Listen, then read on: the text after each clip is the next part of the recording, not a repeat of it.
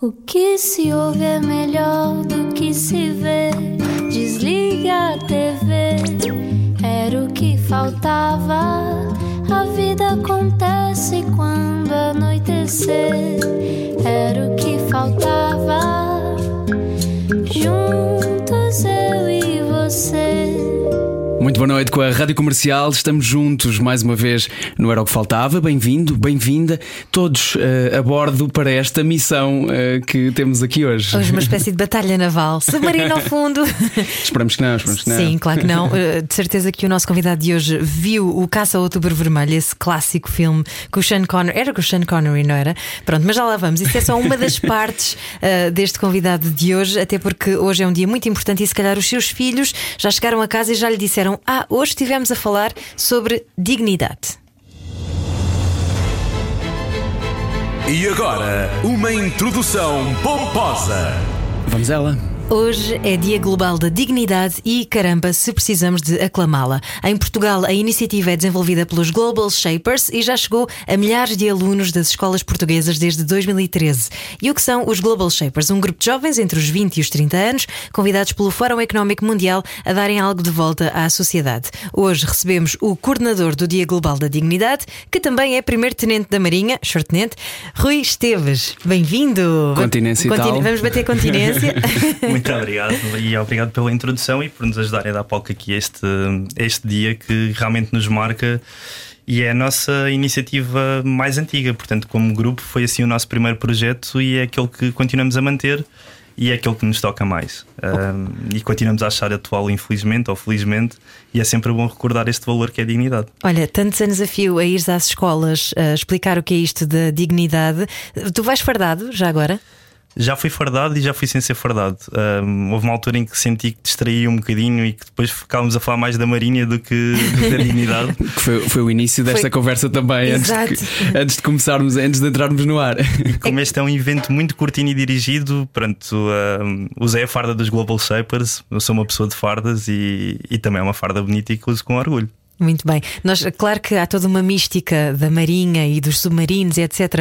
Uh, que, que, nos faz. Uh, já tivemos aqui a fazer imensas uh, perguntas sobre como é que é estar no submarino, mas já lá vamos. Vamos primeiro falar sobre o que é que é este Dia Global da Dignidade, até porque hoje estiveste nas escolas de, de, do país, numa escola pelo menos, não te consegues multiplicar, mas outros, outros colegas teus estiveram também.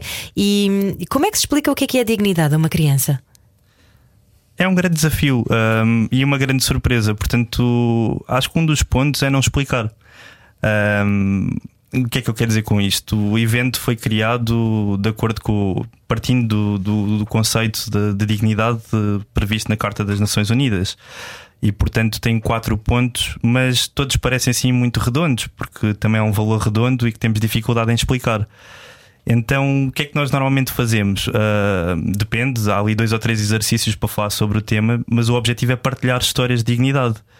E um dos desafios, quando, quando fui pela primeira vez a uma escola, perguntaram-me precisamente isso: como é que tu vais explicar a uma criança? Até porque já fui a escolas primárias, já fui a escolas básicas, já fui a escola secundária e o público é muito diferente, e portanto, como é que vamos abordar o tema? Então, a primeira parte é apresentar-me e dizer quem sou e, e dizer eh, que este é o Dia Global da Dignidade e que, portanto, vamos pensar sobre isso. Depois há um exercício que é escrever dignidade no quadro, quando há um quadro com giz, e depois pedir à turma para participar, para garantir que toda a gente participe. Então digam-me palavras que fazem lembrar a dignidade: respeito, amizade, confiança. Às vezes saem assim umas mais fora, mas há ali qualquer coisa, cabe tudo no, não é, no conceito de dignidade. Mas eu estava a dizer, quando fui pela primeira vez, perguntaram como é que tu vais explicar a uma criança de 6 anos o que é, que é dignidade. E eu disse: olha, assim pensando um bocadinho sobre o assunto, acho que é aquilo que nós fazemos que faz com que os outros se sintam bem connosco e aquilo que os outros fazem que faz com que nós nos sentimos, sintamos bem com eles. Uh, às vezes aqui uh, a língua tropeça, uh, e portanto acho que o melhor é pensar em conjunto. E este evento é sobre isso: é pôr uma turma 20, 30 alunos a dar o seu contributo e depois contar uma história. E essa história é a coisa mais poderosa do, do evento, porque há várias histórias. Há histórias pequeninas, há histórias grandes. Uh, cumpre ao dinamizador também controlar qual é a história, porque estamos a falar de crianças e e seria incorreto uh, deixar, deixá-las exporem-se demasiado.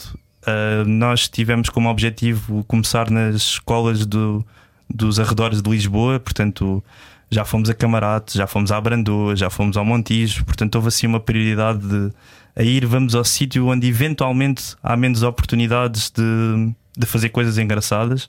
Não que não as tenham, mas uh, achámos que seria assim o, o primeiro vetor ou o primeiro alvo, já que eu sou militar. um, e então, um, basicamente, o que é que acontece? Há histórias, um, nós temos alguns clipes com isto e que tem algumas histórias de miúdos. E então recordo-me de uma que é hum, tão básica como aquela boa ação uh, típica dos escuteiros, que é eu vi uma senhora muito carregada no metro e eu ajudei a transportar os sacos e ela disse muito obrigado e eu fiquei muito feliz. E eu acho que contribui para a dignidade dela. E é uma história pequenina, mas uh, é ou não é um exemplo de dignidade? Acho que sim. Uhum. Um, houve uma história muito pesada. Uh, que basicamente começam a contar que é todas as noites o meu pai uh, começa a beber e depois fica alterado e depois começa a gritar e depois eventualmente às vezes bate na minha mãe e um dia a minha mãe estava a sangrar tanto e caiu no chão e eu fui lá e levei-lhe uma toalha. Eu acho que o meu pai foi muito pouco digno. E isso é uma história violentíssima e. E as enfim. crianças não têm filtro, não é? E partilham aquilo que estão a sentir. E então o que é que acontece? Este evento tem duas partes. Uma primeira parte é em sala de aula, em que temos o tal exercício da árvore da dignidade. Um, eventualmente eu às vezes tento construir assim um bocado de improviso uma história que apanhe todas as palavras que escrevemos no quadro. Aquele exercício do era uma vez, uma pessoa que era muito confiante, que respeitava os seus amigos, etc. E puxar pela turma para criar uma história da turma, para garantir alguma neutralidade ou total neutralidade e não exposição, não é? Mas também falar sobre o tema. Ou pedir a alguém para partilhar uma história. E, por exemplo, nas duas histórias que eu contei, da, da senhora carregada e da história de violência doméstica, obviamente que procuraríamos ou o que fazemos é escolher, convidar o aluno que partilhou a história da senhora carregada para partilhar depois em plenário. E o que é o plenário? É as turmas todas da escola que participaram na dinâmica juntam-se e vão para um espaço. Já fizemos em ginásio, já fizemos em auditório, já fizemos num campo de futebol e, e partilham essa história e cada turma partilha a sua. E há aqui um lado que também se pode fazer duas formas diferentes. Normalmente fizemos mais a segunda, só uma vez é que tentámos fazer a primeira, que é escrever um compromisso de dignidade. Portanto, escrever uma carta de nós para nós, que fica guardada num envelope. Como um código de honra. Não, nem, nem é tanto um código de honra, é, é mesmo tipo, querido diário. Este ano vou procurar ser mais digno, assim, assim. Com objetivos. Com objetivos. Nossos para nós. E essa, essa carta fica selada e no ano seguinte a escola entrega a carta e a pessoa vê se cumpriu ou não cumpriu. Mas é um exercício um, sozinho um, uhum. de autorreflexão. Acho muito poderoso. Outra ideia que é mais fácil de implementar e dá umas imagens muito boas, que é não que seja isso que nós procuremos, mas, uh, mas ajuda, não é? Divulgar o evento, que é ter um placar da dignidade. Portanto, damos a cada criança ou jovem um post-it e escrevem o mesmo compromisso e depois afixamos todos o nosso compromisso de dignidade. E isso também é uma imagem muito bonita porque é os nossos compromissos de dignidade. E depois nós tiramos fotos a alguns, eles não estão assinados, portanto não estamos a violar a privacidade de ninguém. E é muito distinto. Há coisas que é vou fazer a cama todos os dias, uh, vou ajudar mais em casa, não vou voltar a gozar com os meus amigos, vou parar quando dizem para parar. E, e isso acho que uma pessoa ao fim de duas horas sai com o coração cheio. E depois pensa, só doei duas horas do meu tempo, mas acho que fiz a diferença. E isso está totalmente alinhado com, com o que nós acreditamos que é ser Global Shaper, mas não é preciso ser Global Shaper. Aliás, um dos convites que gostava de fazer a toda a gente, depois de ouvir este programa, é o que é que eu posso fazer este ano para ser mais digno? Porque eu acho que todos nós temos qualquer coisa que podemos fazer, e acho que se todos tivermos um objetivo de hoje vou ser mais digno do que foi ontem, nem sempre conseguimos, infelizmente, mas se nos apaziguarmos e fizermos essa reconciliação connosco próprios, não precisamos de mais. Uh... Basta ter isso na cabeça, às vezes já, já, é o suficiente para que alguma coisa aconteça. E é engraçado, todos esses exemplos que estavas a, que estavas a dar, um, e presumo que, que, na idade uh, das crianças e dos jovens com quem falas tenham ainda mais impacto. Tem sempre a ver com existirem pessoas à tua volta, tem sempre a ver com existir uma comunidade, tem sempre a ver com existirem, uh, uma, existir uma turma, fazer mal a alguém ou não estar, ou estar a ser bom para alguém, uh, desde a senhora do metro, há sempre outra pessoa.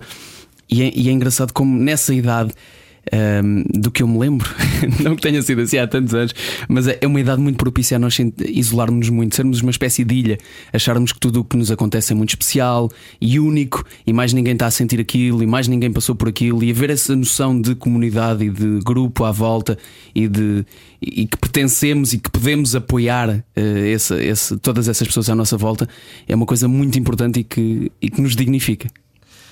Sem dúvida. É um lembro-me muito de duas histórias.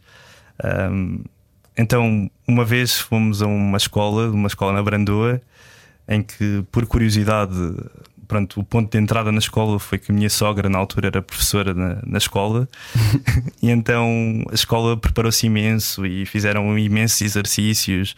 Minha sogra era professora de história e, portanto, na turma usaram uh, na turma dela, prepararam histórias até relacionadas com a Segunda Guerra Mundial, com campos de concentração, o Aristides Sousa Mendes, portanto, assim, mais uh, exemplos de dignidade na história e menos para evitar precisamente a exposição pessoal.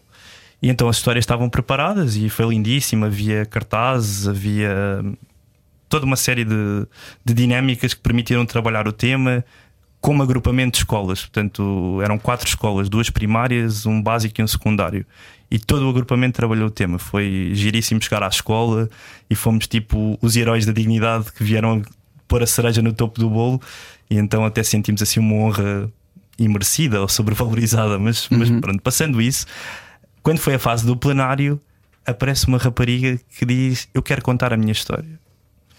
E nós cometemos um erro, que essa história não tinha sido triada. Agora fica aqui a dúvida: foi um erro ou não? Uh, mas pronto, Claro, Maria, uh, claro, conta a tua história. Era a Mariana. E a Mariana, na fase do plenário, tínhamos, estamos a falar de 500 crianças num campo de futebol. E a Mariana diz: Lembram-se daquela viagem do nono ano que fizemos à Serra da Estrela?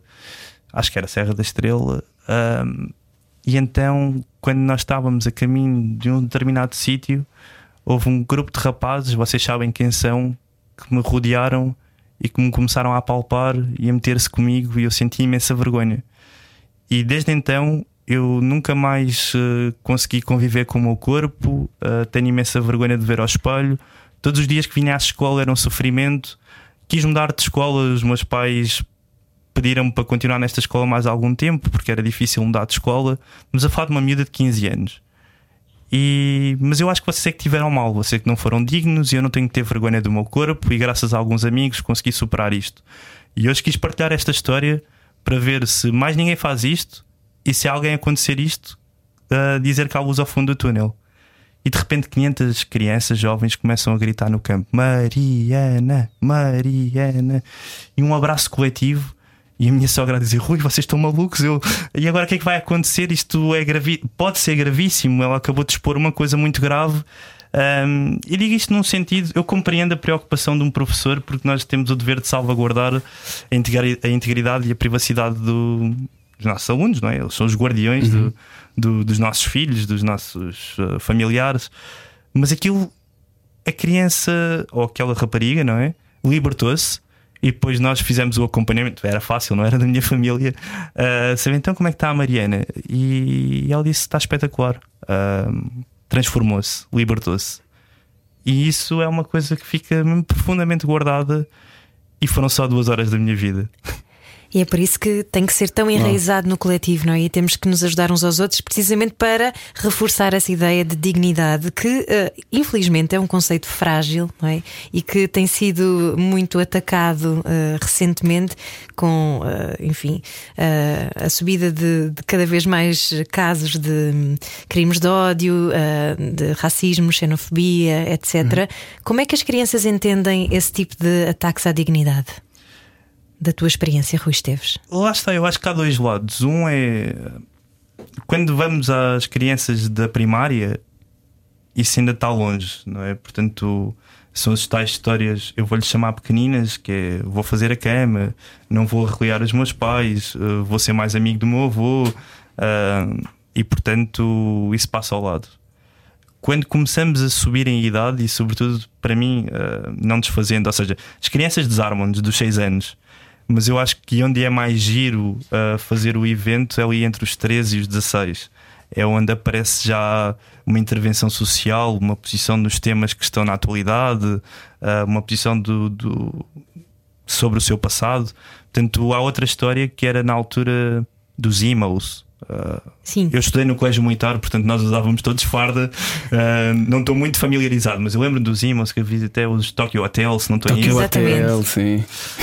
E então aparece uma rapariga vestida a email e diz: Eu sofri muito por vestir assim, mas cheguei à conclusão que eu sou assim e não há problema se ser assim. E se há outros que são assim e não se sentem confortáveis para vir vestidos assim, venham. Quanto mais não seja, eu falarei convosco. E, e portanto é outro tema, não é? Um, bullying, talvez, uh, violência doméstica já apareceu, um, assédio sexual, mas há formas e formas de abordar o tema. Portanto, e normalmente, como o tom, e aí é que está a magia do dinamizador, e nós uh, damos formação a dinamizadores, porque obviamente os Global Shepherds são 30, 40 jovens. Por muito que quiséssemos e todos tivéssemos disponibilidade no dia, chegaríamos a 40 turmas, é pouco. Uh, e nós queremos ir uh, Estamos a falar só, só, dos de Lisboa? Só há em Lisboa, em Portugal. Em Portugal. Uhum. Uhum. Portanto, por enquanto só existe o Hub de Lisboa. Por enquanto. Sim, já falamos sobre isso. Vamos alargar, esperamos nós, e fazer chegar também esta comunidade a mais pessoas, ou pelo menos o seu impacto. É essa a nossa um, vontade hoje também, e foi por isso que recebemos aqui hoje a Rui Esteves, primeiro-tenente da Marinha e também coordenador do Dia Global da Dignidade, que se celebra hoje nas escolas e no mundo. Já continuamos a conversa. Até porque ainda temos que falar de submarinos. É verdade, é verdade. Meias da mesma cor. Era o que faltava. Na rádio comercial. Juntos eu e.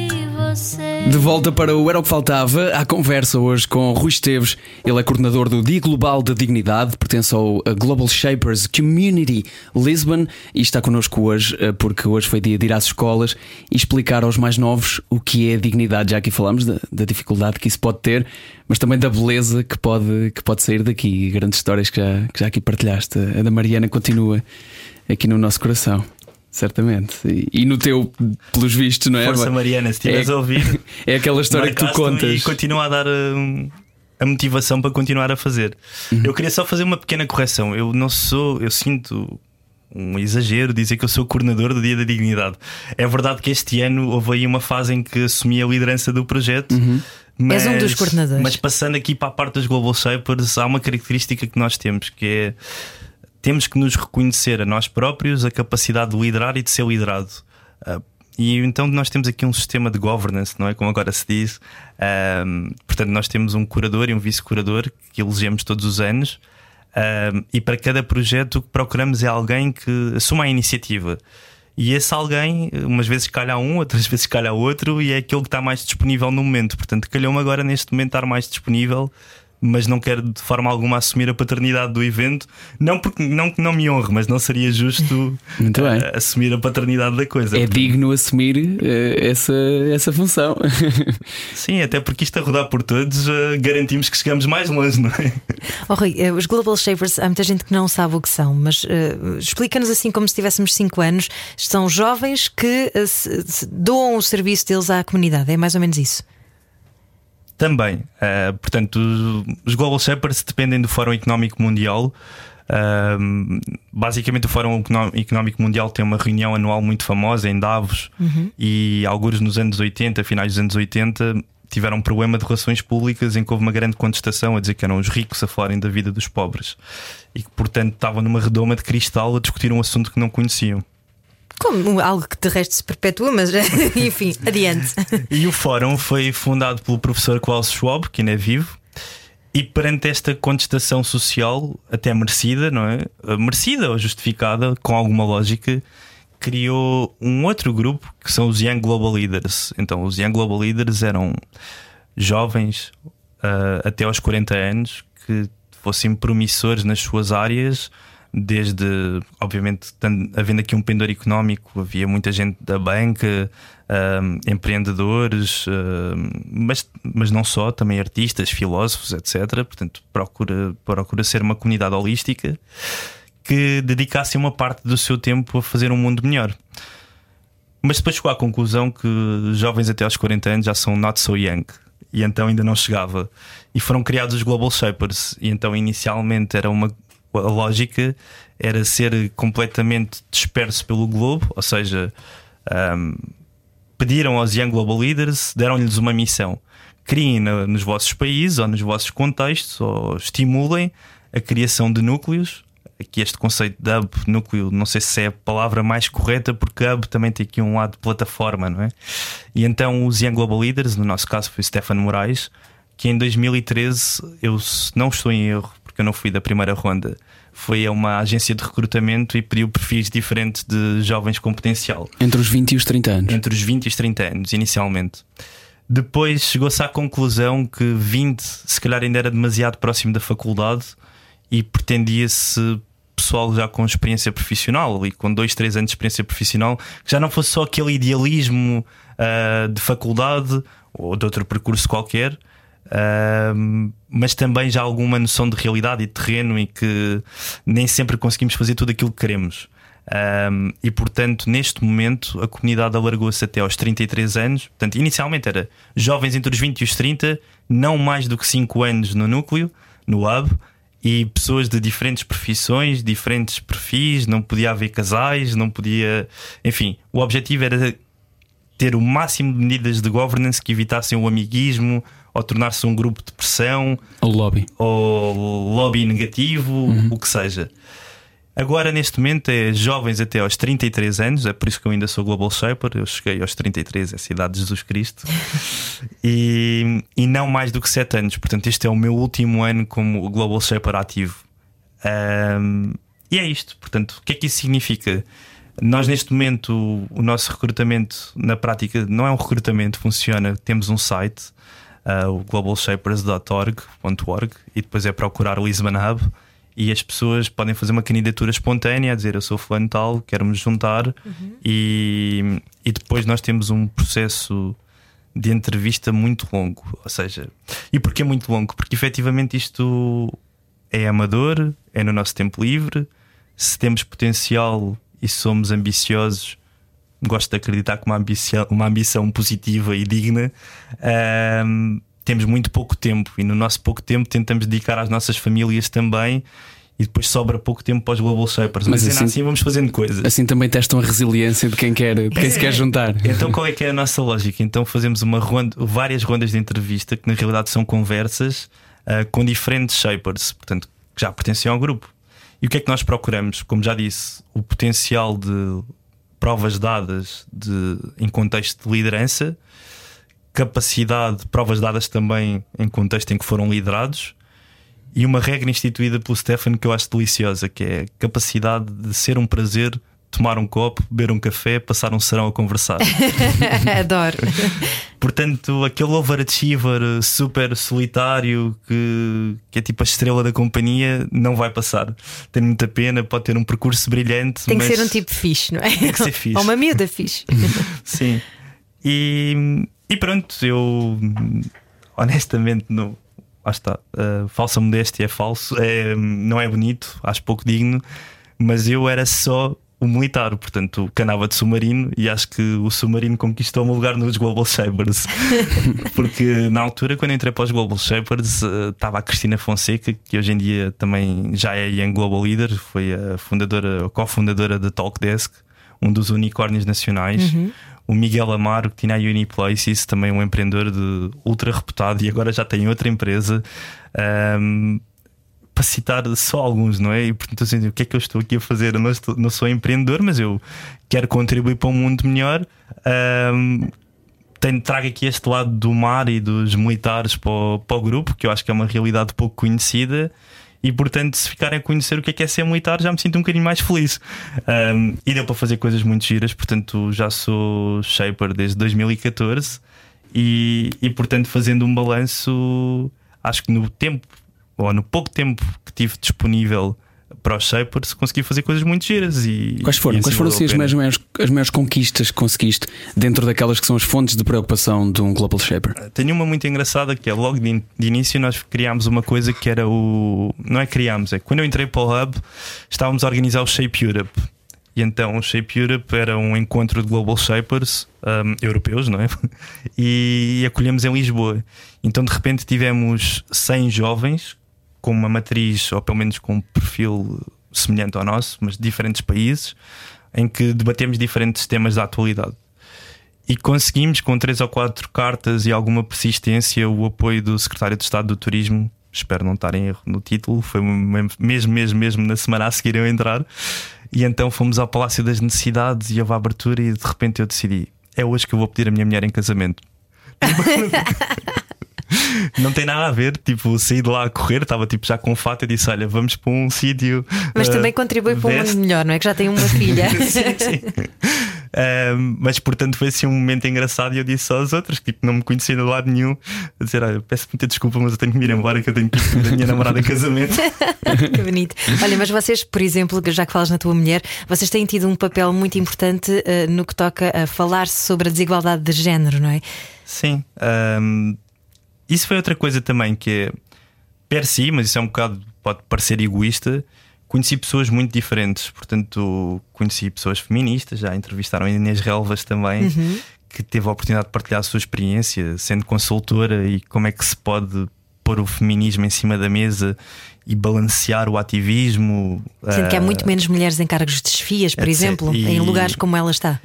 E, e- e coisas simples, dizia, pá, porque é que nós não, porque é que não combinamos em contexto empresarial mais almoços do que jantares? Porque ah, um jantar rouba tempo à família ah, e há- havia medidas simples que foram esclarecedoras, pá, faz sentido.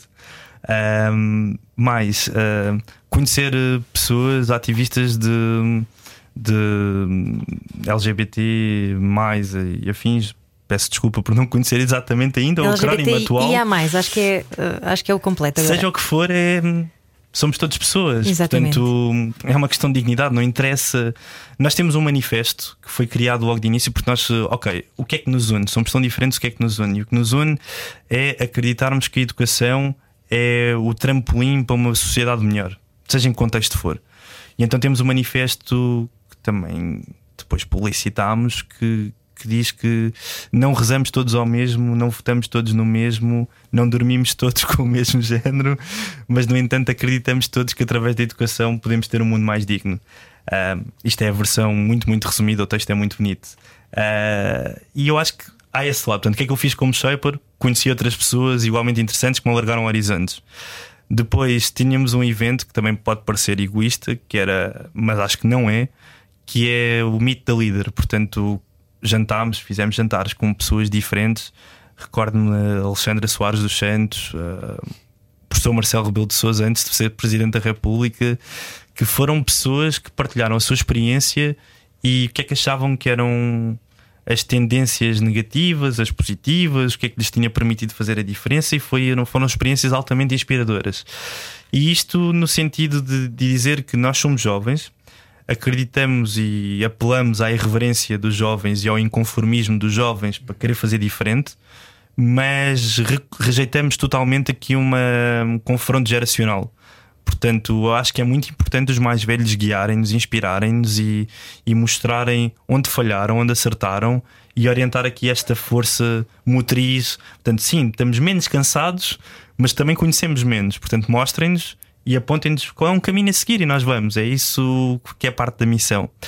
Depois há um lado também que é acabamos por servir de, eu diria, catalisador, incubador e acelerador de projetos uns dos outros. Uh, portanto, lembro-me de o Afonso Reis. uh, Afonso Reis Cabral? Não, Me- Mendonça Reis. Ah, Já lá Afonso vou, Mendonça Afonso Reis Reis. Cabral. Sim, sim. Uh, tinha uma. Que é do Global Teacher Prize, não é? Sim, e cri- antes de ser do Global Teacher Prize, criou um projeto que era um Inspira o Teu Professor. Sim, sim, sim. E, portanto, Conheço bem, costumo ajudá-los também. Os Shapers, uh, por força de razão, dentro da sua disponibilidade, juntaram-se para ir às escolas e eu fui a algumas escolas também para inspirar o teu professor.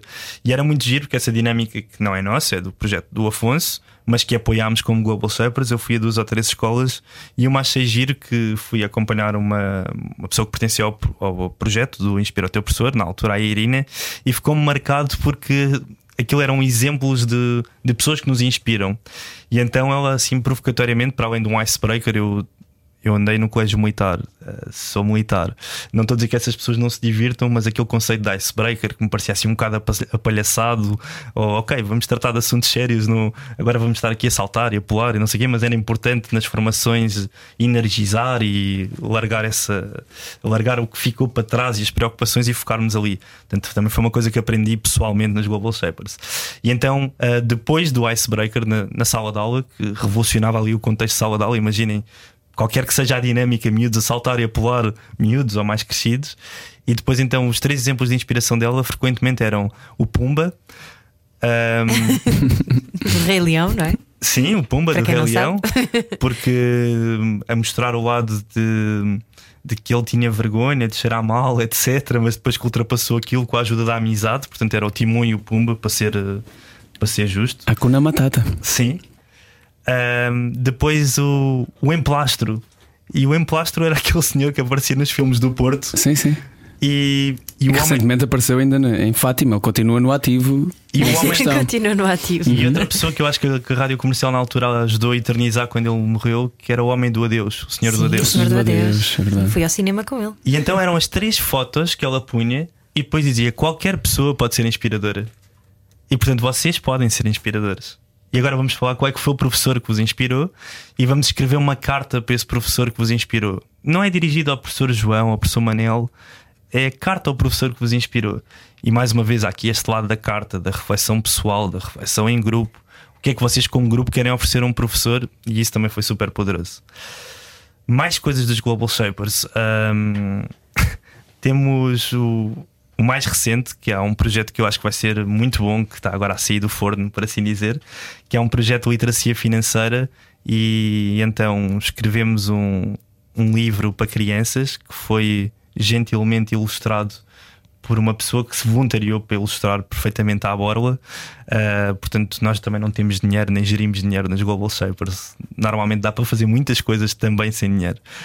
Um, e então, isto para dizer que esse projeto foi criado, um livro de uma história de, de alguém que perdeu o seu emprego e de repente teve que retransformar a forma como geria o seu dinheiro.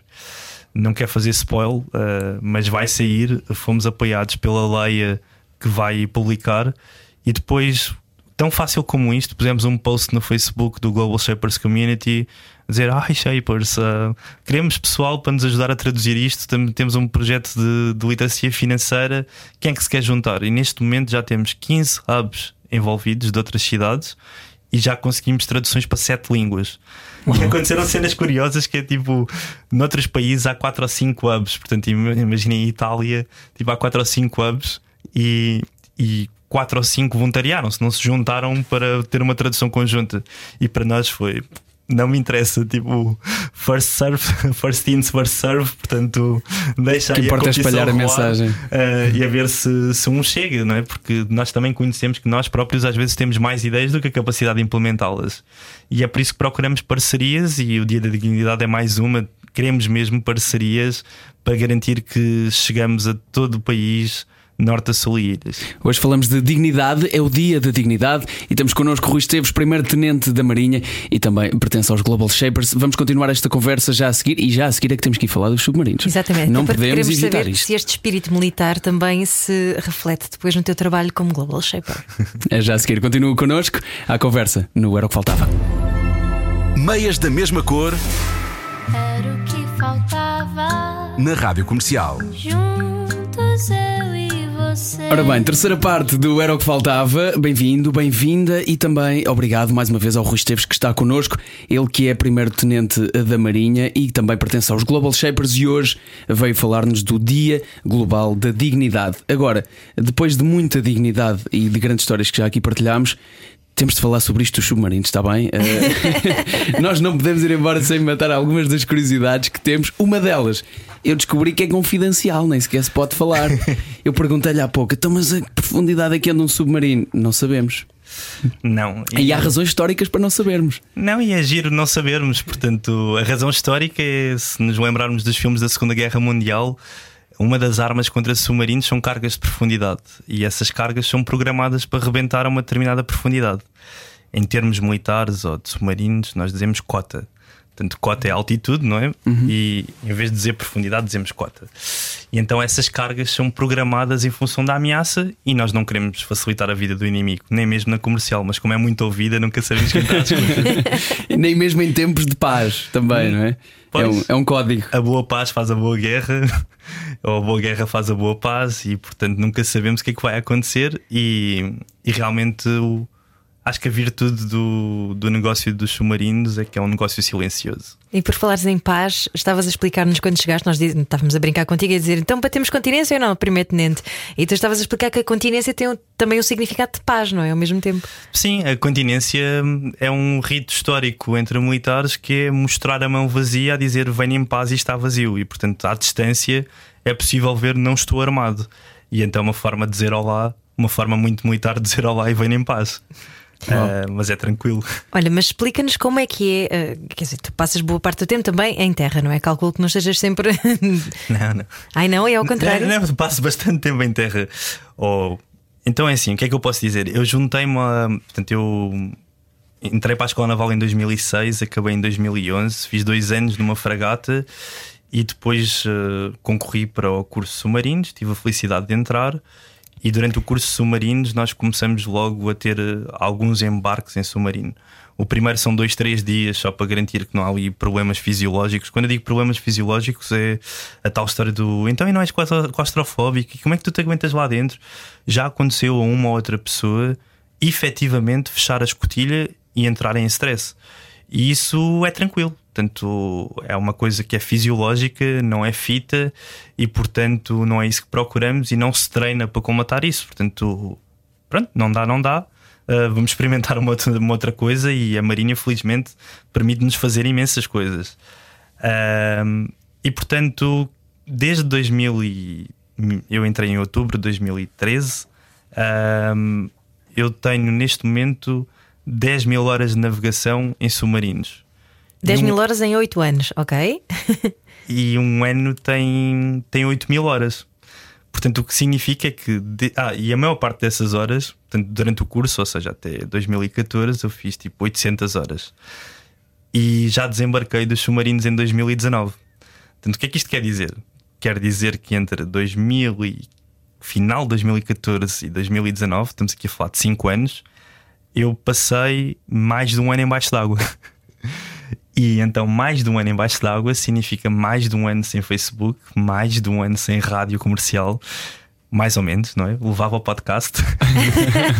ah, tu ouvias debaixo d'água? Sim, sim, tinha era que guardar, não é? Portanto, nós vemos coisas que guardamos. Tens que fazer é, download antecipadamente. É aquele princípio militar do quem vai para o mar havia sem terra, não é? e não só de comida. Não é militar, é, caiu num lugar comum, não é? E não é só comida. Um, ou é comida para o espírito. Então Exatamente. Então fica bonito. e é bonito. Um, e portanto é isto. Ou seja, eu diria que em média por ano navego cerca de 4 a 5 meses uh, não seguidos. Portanto, nós uma vez por ano fazemos uh, uma missão de 2 a 3 meses em diferentes partes onde a nação nos chama a servir. e fazemos missões mais curtas, uh, quer de treino, quer de vigilância da nossa costa, uh, de cerca de duas, três semanas. E portanto, o que é que acontece? É de dois em dois meses sabemos que navegamos duas a três semanas, não é?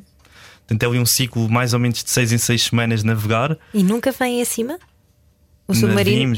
bem, o submarino tem três estados, sem ser aqui muito entediante, que é navegar à superfície. Portanto, Qual é, entediante? Nós estamos doidos para ouvir falar sobre sai isto. sai do porto, um, Uh, assim, quando, por exemplo, no Rio Tejo é impossível o submarino estar em imersão, não tem profundidade suficiente. Uhum.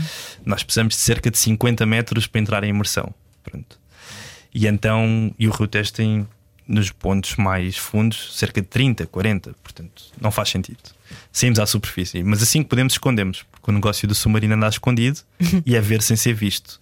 Temos que imaginar aqui como uma espécie de um radar de trânsito. Portanto, funciona porque sabemos que ele está lá, mas não sabemos exatamente onde, ou se não soubermos exatamente onde, temos que andar sempre até 120. se nós sabemos exatamente onde é que ele está, a tendência é andarmos um bocadinho mais depressa e travar uh, imediatamente antes do radar. Essa é a lógica da atuação dos submarinos. Portanto, um, à superfície, a cota periscópica, que é a única janela que nós temos para o mundo, é o periscópio, portanto, uhum. é um, um mastro com uma lente que nos permite olhar cá para fora. Depois conseguimos pôr em vários ecrãs para partilhar o mundo com, com o resto das pessoas que estão lá em baixo e a imersão profunda. Eu diria que a maior parte do tempo nós passamos à cota periscópica porque é o melhor compromisso entre ver, e sem, ver sem ser visto.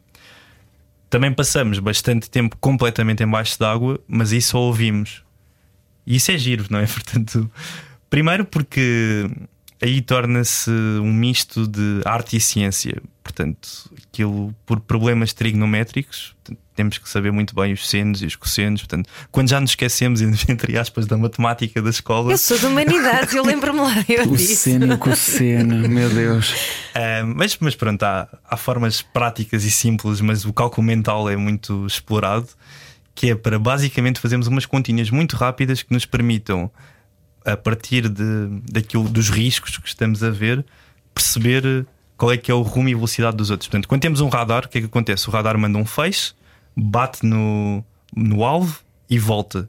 E como nós sabemos que a velocidade da luz é uma constante, e portanto a que, a que velocidade é que se move, e sabemos quanto tempo é que o sinal demorou a voltar, conseguimos resolver o problema da distância. O som propaga-se a diferentes velocidades embaixo d'água. Uhum. Ainda para mais, nós queremos estar escondidos, portanto, nós só ouvimos, nós não temos, temos, mas não usamos um sonar ativo. Portanto, aqueles pingos são treta. É. As fragatas que não há para nossa procura, ou os meios que não há nossa procura, usam sonares. O submarino está só calado. O que é que significa? Quando eles estão a usar o sonar, quando se ouve o ping, significa que bateu no submarino. E depois o som tem que voltar. Portanto, nós temos sempre a vantagem, nós sabemos antes deles que eventualmente fomos detectados Porque e escondemos. Oh, Rui, mas espera, oh. na cabeça das pessoas neste momento está a Uma seguinte confusão. questão que é. Não, não, a seguinte questão que é. Nós estamos em tempos de paz, felizmente, e que assim continuemos durante muito tempo. As pessoas provavelmente estão a pensar. Que tipo de trabalho? É um trabalho de antecipação, de vigia, de. Felizmente a Marinha ajudou muito. Esta semana houve uma grande apreensão da AX que foi detectada por um submarino. ok. E está no Instagram e no Facebook a dizer, eh, e, no, e em vários artigos de jornais a dizer submarino detectou não sei quantos quilos da AX uh, no sítio X. Um, pronto, portanto, droga. Um, é um dos exemplos. Uhum. Portanto, o vosso trabalho também é manter a dignidade do país. Sim.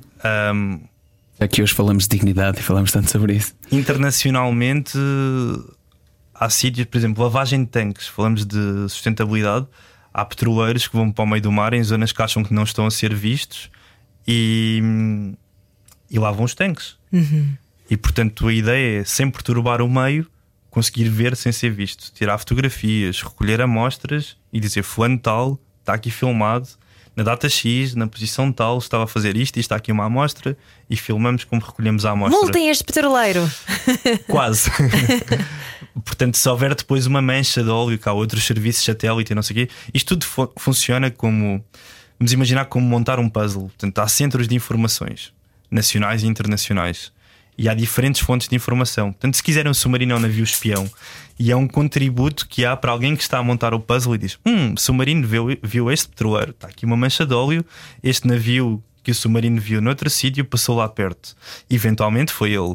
E portanto, vamos segui-lo outra vez. Agora vamos mandar alguém fazer uma inspeção e ver se os tanques estão em condições ou se tem alguma fissura. Quando chegar ao porto, vamos tirar uma amostra do, do, do combustível deles, porque eles apanharam uma amostra e os tanques dos, dos petroleiros têm uma assinatura própria, portanto dá para correlacionar eh, quimicamente que, ok, este petróleo veio daqui. Portanto, sim, em tempo de paz, digamos que há missões mais policiais em que os submarinos servem. Outro exemplo também, uh, em alguns sítios do globo, no mar Mediterrâneo, não tem problema dizer isto, já tivemos a fazer seguimento de contactos suspeitos que, por algum motivo, não sabemos como, nem nos interessa, um, porque a nossa missão é segui-los e ver o que é que andam a fazer. São listas de contactos suspeitos em que os seus armadores um, são, estão financiados por offshores e offshores que se conseguem cruzar até a Al-Qaeda. E portanto, a missão de combate ao terrorismo, ver o que é que estes andam a fazer e para onde é que eles vão, se traficam combustível, se traficam armas, uh, o que é que fazem chegar, e isso ter um meio que permite ver sem ser visto é espetacular. Uh, portanto, dá para fazer coisas em paz e é sempre a paz tem que ser mantida e tem que ser defendida. Há um livro que eu gosto muito que se chama Arte da Guerra no Mar, uh, que foi escrito por um padre em 1555, padre Fernando Oliveira, e diz: Não se estranha de um padre falar de, da guerra, porque a, paz, uh, a guerra também é assunto de paz. E depois dizia que as naus, não é? na altura estávamos no mundo das descobertas, uh, servem a paz como o cão pastor serve o rebanho. Portanto, temos que ter alguém, como nós temos polícias, e não é não, o polícia é importante. Claro que claro. podemos falar que há aqui situações de abuso de poder, etc., mas não é a norma. Nós reconhecemos os polícias como necessários e, e realmente custa um bocadinho. E acho que é importante terem feito essas perguntas de para que, é que servem submarinos em tempo de paz para garantirem que continuamos em paz. Uhum. Sim, e tem trabalho super útil e importante, como aquele que tu descreveste, não é? E só mesmo E de para... forma apaixonada, gostávamos disso especialmente. Oh, Rui, e uh, muita gente a perguntar-se também lá em casa como é que ele aguenta tanto tempo debaixo do mar? Aí entramos outra vez na dignidade. Um, primeiro, um, uma questão de foco. Portanto, às vezes há pessoas que falam: Ah, vou fazer um detox de redes sociais. Eu tenho a oportunidade de fazer detox de Epá, redes é sociais. Espetacular, e estão-te a pagar para isso. E ninguém te chateia. Não, não, tens que receber telefonemas às 11 da noite. Não, não, não. E, e, há uma coisa gira que é quando nós estamos perto de, de Costa, passamos, nós temos a possibilidade de receber. Eh, portanto, temos um telefone de serviço, não é? E quando estamos dentro do, do alcance da rede, não sei se têm noção, mas ao fim de 5, 6 milhas em média, dependendo dos países, estamos a falar aqui de 10 km. Um, Adeus rede. Perdemos rede. e deliberadamente procuramos andar fora da rede. Porque quando nós andamos na rede, alguém em vez de usar o percurso, tipo, nós normalmente, o dia perfeito do submarinista, recebemos uma mensagem com instruções, portanto, o Telex, o equivalente a Telex, e respondemos ao final do dia: fizemos isto e amanhã pretendemos fazer aquilo. Isso é o dia perfeito. Tipo, chegou um resumo. E então, basicamente, a ideia é essa: é de o máximo que eu fiz foram 27 dias. Contamos uns com os outros, levamos uh, alimento para a alma, seja o era o que faltava, seja filmes, seja séries. Trabalhamos muito e, portanto, trabalhamos, dormimos. E nos intervalos vemos algumas coisas, fazemos algum desporto. Mais uma curiosidade: o TRX foi inventado por seals que estavam dentro de submarinos e, portanto, aquilo bastava pendurar e assim permitia continuar a fazer desporto. Ei. Portanto, há ginásio dentro do submarino e não é preciso muito espaço. Muito bom, muito bom. Obrigado, Rui, por, esta, Obrigado. por nos satisfazeres estas curiosidades e também por vires falar hoje desse dia importantíssimo, Dia Global da Dignidade. Foi o Era o que Faltava com o Primeiro Tenente da Marinha, Rui Esteves. Continência e tal, e até já. Muito obrigado. Obrigada. até amanhã. Era o que faltava com João e Ana na Rádio Comercial.